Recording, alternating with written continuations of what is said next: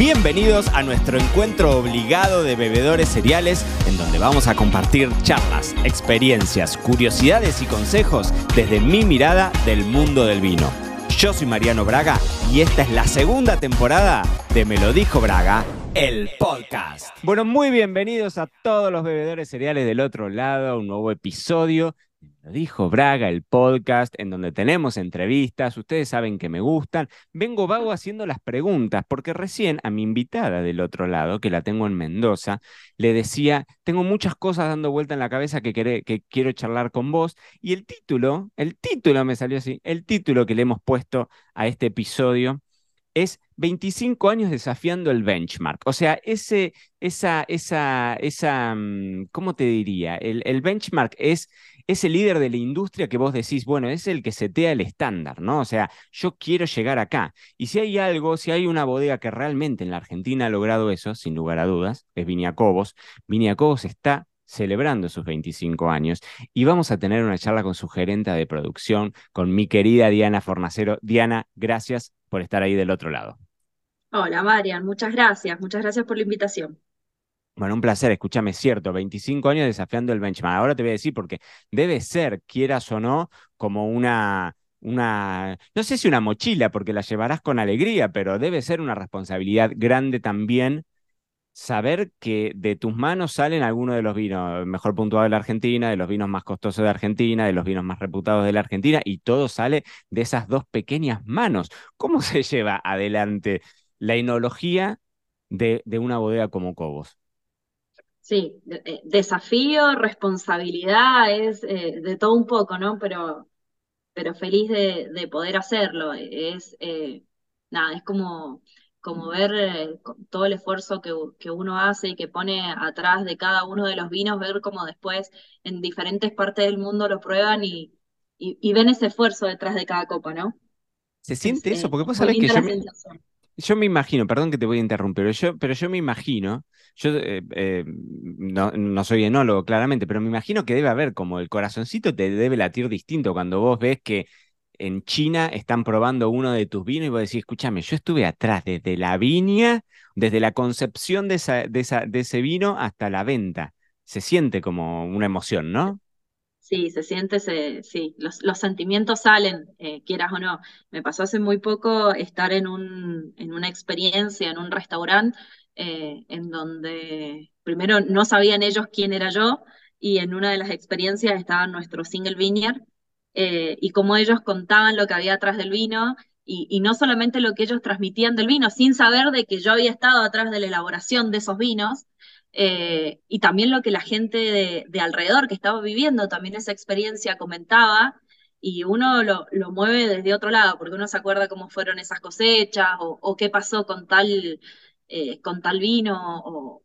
Entonces son estos detalles que, que, uno hace que por dentro se mueve y que diga, che, mirá a dónde, a dónde llegaron eh, esa cosecha, ese vino, ese tanque que, que fermentó, que fue a barrica y demás, bueno, sí y, que recién, recién que estábamos hablando de los viajes y demás, y vos me decías, bueno, claro, o sea, la vida del enólogo transcurre adentro de la bodega, con lo cual también a vos te pasan un montón de cosas emocionales, familiares, de tus relaciones y demás, y todo eso debe, debe, debe condicionar un montón. Escúchame, Diana, ¿cómo fueron tus inicios en Cobos? Contame cómo fue el camino ese que hiciste y charlemos un poco de Paul Hobbs, dueño de Viña Cobos y uno de los grandes digamos, enólogos de la, de la enología mundial, de los que hablarán los libros cuando yo, Mariano Braga, ya no esté acá, seguramente los libros van a hablar de, de Paul. de eh, Paul. claro, de Paul van a hablar seguro, de mí olvídate que nadie, no, pero de Paul van a hablar seguro. Y, y, y, vos de alguna mano, bueno, de alguna forma hiciste un, un, recorrido enorme en la bodega, ¿no? Contame cómo fue ese y, ese y ese cambio, digamos, desde tus inicios en Viña Cobos hasta el día de hoy. Mira, yo em, empecé acá hace 10 años, empecé trabajando como operaria de bodega, en realidad era pasante, eh, en donde mi visión era trabajar, hacer temporada tres meses y después ver eh, qué rumbo tomaba mi vida, porque la verdad que era muy chica, tenía 22 años. ¿Y vos de, qué, eh, de qué parte de Mendoza sos? De Luján. De Luján, ok. Sí. Nací en Córdoba y cuando era ¿Naciste en Córdoba? No lo sabía. ¿En qué parte de Córdoba naciste? En Córdoba capital.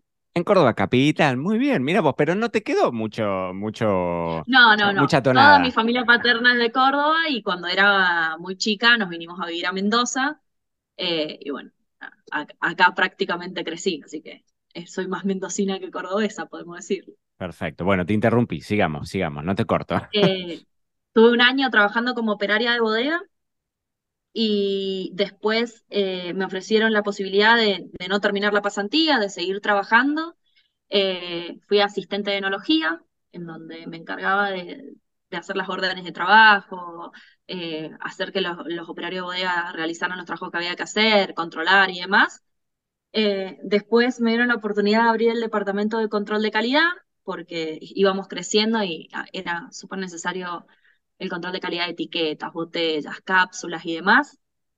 Eh, fui jefa de laboratorio, después fui segunda enóloga y bueno, después gerente de enología y bueno, y ahora gerente de producción.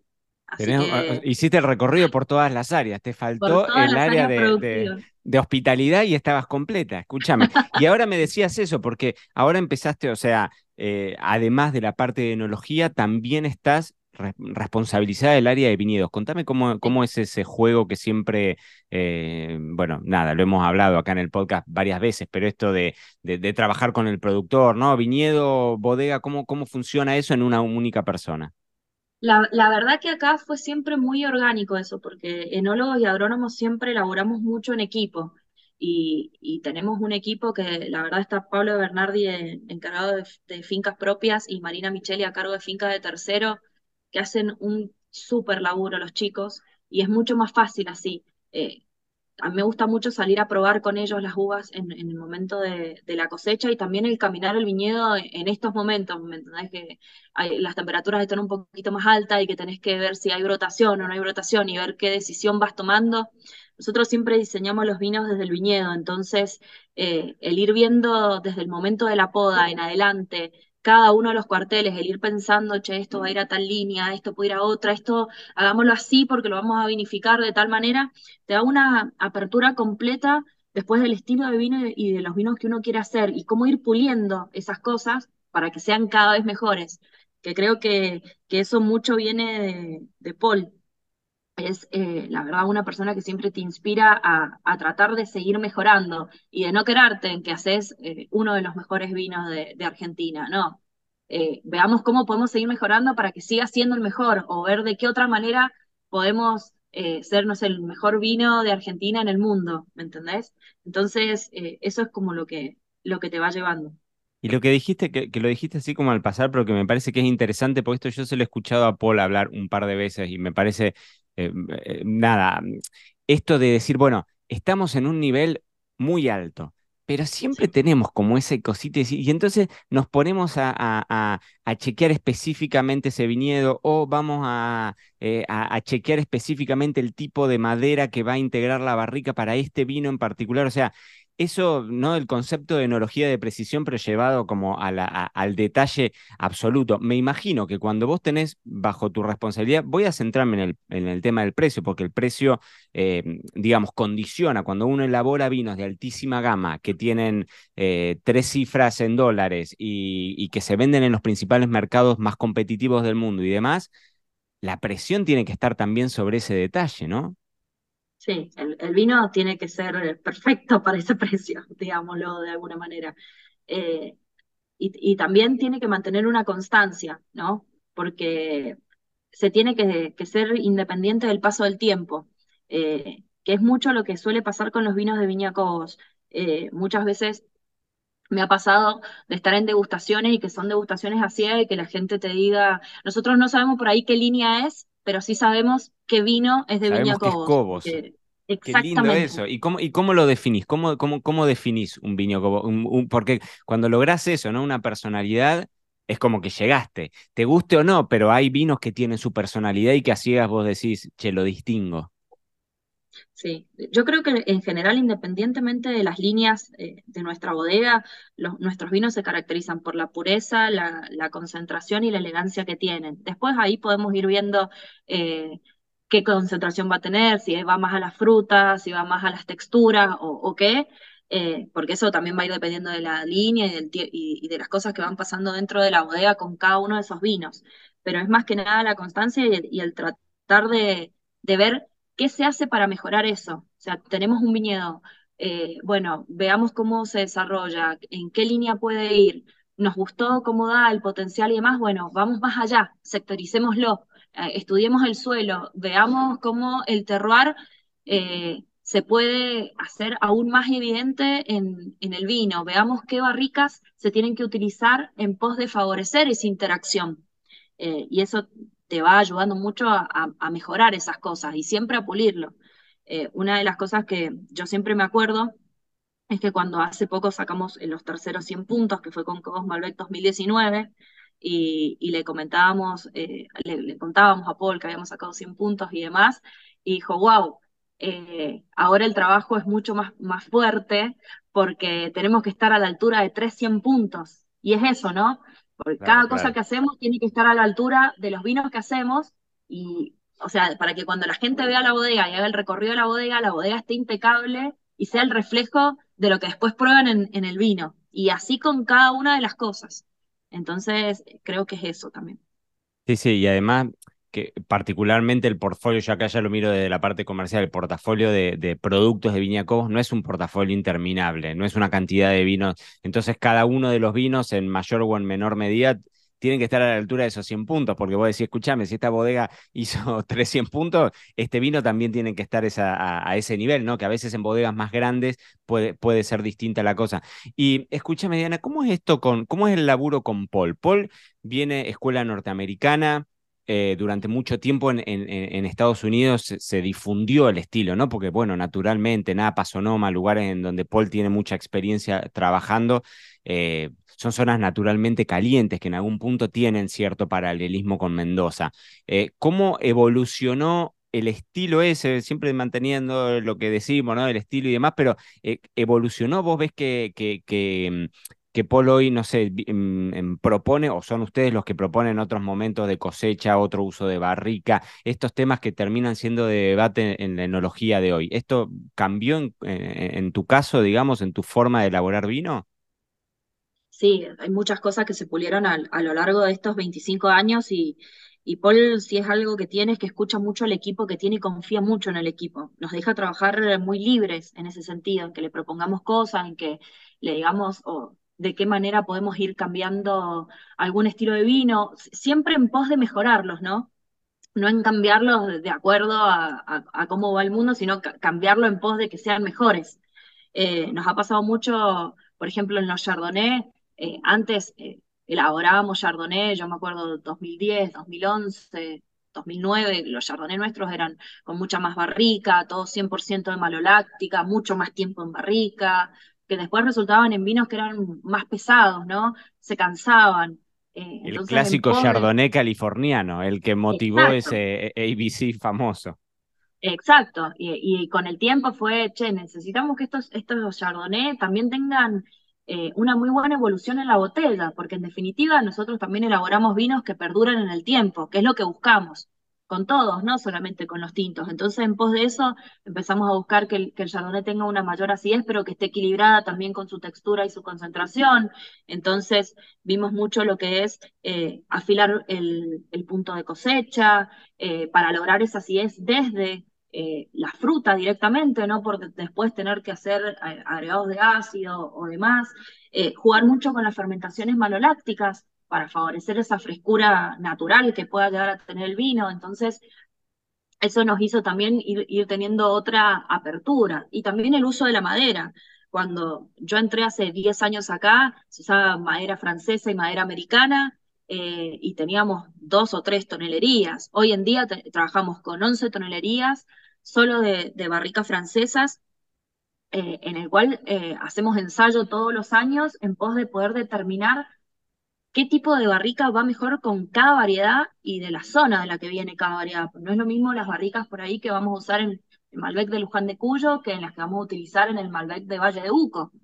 Eh, y lo mismo hemos hecho con el Chardonnay, pulir muy bien qué tipo de barricas vamos a utilizar eh, en esa variedad en pos de, que la barrica no pase a ser la protagonista, que eso también era lo que en algún punto antes se, utilizaban los vinos, ¿no? Que uno sintiera la madera apenas abría la, copa. Y hoy en día uno preserva mucho más la fruta, mucho más el equilibrio, que se pueda notar del lugar de donde viene el vino eh, y que la madera sea un soporte, que sea alguien que, que ayuda, pero que no sea la protagonista.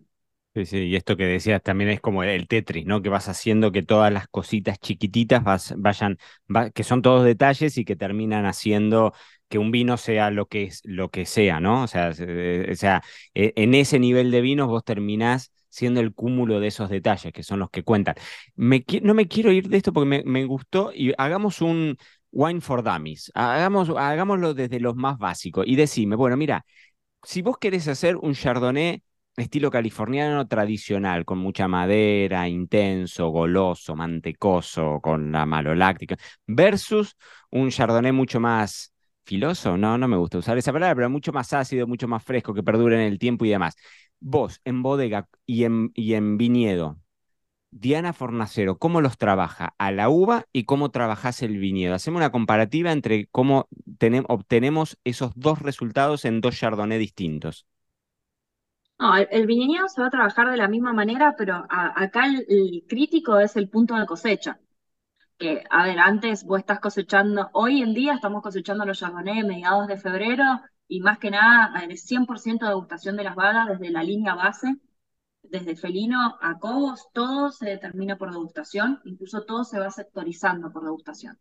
Eh, si vos querés hacer un vino más pesado y el punto de cosecha va a estar un poquito más pasado, eh, para que la acidez también haya caído un poco, el, vino esté más jugosito y lo, metamos en la barrica, fermente y le hagamos 100% de maloláctica. Si vos querés un vino que sea más equilibrado y que preserve la acidez y demás, el punto de cosecha tiene que ser el justo. Que vos vas al viñedo, vas probando valla por valla y vas viendo que la acidez se siente equilibrada. Y eso es, muy loco, que eso también nos pasó este año, que vos vas caminando y tenés que ir marcando las plantas porque el equilibrio es increíble. A ver, un brazo de la planta te da una cosa y el otro te da para otra línea. Tenés que ir con las viñatas y con los chicos y vas marcando cada uno de esos viñedos y cada, cada, cada parcela. Aparte de esto, sumale que en el caso de los chardonnay nosotros cosechamos de noche, entonces que todas esas marcas tienen que ser visibles a las 3 de la mañana cuando está el cosechador con su linternita haciendo la cosecha manual, ¿no? Pero escúchame, Diana, ¿se llega, se puede llegar, esto nunca lo había escuchado, me parece espectacular, se puede llegar al punto tal de que en una misma planta vos digas, este brazo va para Chardonnay para esta línea y este Chardonnay va para esta otra línea? ¿Llegamos a, se puede llegar a tanto? Hemos llegado a ese, a ese nivel de selección, es obviamente con muchísimo entrenamiento y pasarse muchísimas horas en el viñedo. Eh, incluso, eh, ahora, como te decía, y no solamente para, para los íconos, para nosotros también es importante poder hacerlo desde nuestra línea de entrada, que es felino. Eh, porque, a ver, es muy fácil que uno vea cuál es la calidad de la bodega en sus vinos íconos, pero creo que también si en su línea de entrada se representa el trabajo que hay atrás, quiere decir que durante todo el portfolio uno va a poder experimentar esas cosas, ¿no? Sí, sí, sí, es el que te marca el camino, sin duda. Bueno, y después en bodega, ¿cómo hacemos un Chardonnay versus otro? En, bodega tenés que trabajar mucho el tema de las borras. Nosotros por lo general no utilizamos defangados ni nada para después del prensado, hacemos todo por frío. Eh, trabajamos con, con niveles de, de, turbidez y de borras de prensado un tanto elevadas, estamos entre 150 y, y 200 NTU, eh, en donde si vos querés hacer vinos que sean más pesados, antes utilizábamos entre 300 y 350, ah. eh, porque eso te genera más volumen, más grasa y demás, y que eso lo vas a ir manejando con los batonajes. Eh, hoy en día estamos entre 100 y 150, primero porque no agregamos anidrido sulfuroso en ninguna parte del proceso de elaboración del chardonnay, entonces eh, las borras a mí me ayudan a protegerlo y evitar las oxidaciones por el efecto reductivo que te va generando. Si no estoy volviendo muy técnica, vos No, no, no, me gusta, me gusta. Intento agarrarte, porque vos pensás que yo soy sommelier y, y, rasco, ¿viste? rasco, vos me rascás un poquitito para adentro y yo hago agua, pero no, creo que te seguí perfecto. Entonces, eh, es, eso. Eh, y ahí también es ir degustando.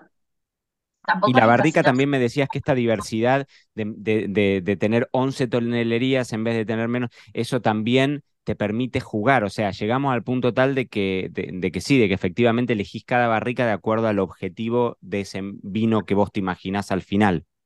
No solamente qué tonelería, sino también el formato en el que va a venir. Hoy en día ya antes teníamos solamente barricas de 225, ahora ya tenemos barricas de 300 litros, 500 litros, fudres de 2500 litros, eh, en, pos de, de seguir buscando el equilibrio entre la madera y el vino.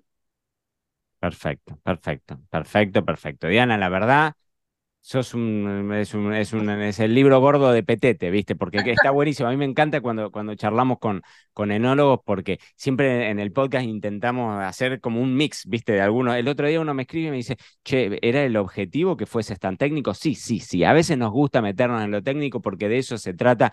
Diana, querida, gracias por haber estado ahí del otro lado, por tomarte esta mañana mendocina para compartir con nosotros tu expertise y bueno, y tus vinos en cualquier momento, porque ahora estoy en Mendoza dentro de poquitito, así que seguro que nos cruzamos y vamos a beber como corresponde. Bueno, Marian, muchísimas gracias y más que bienvenida en Viñacobos cuando estés por acá. Te mando un beso grande. Un beso grande. Y esto fue todo por hoy. No te olvides suscribirte para no perderte nada y que sigamos construyendo juntos la mayor comunidad de bebedores cereales de habla hispana. Acá te voy a estar esperando en un próximo episodio.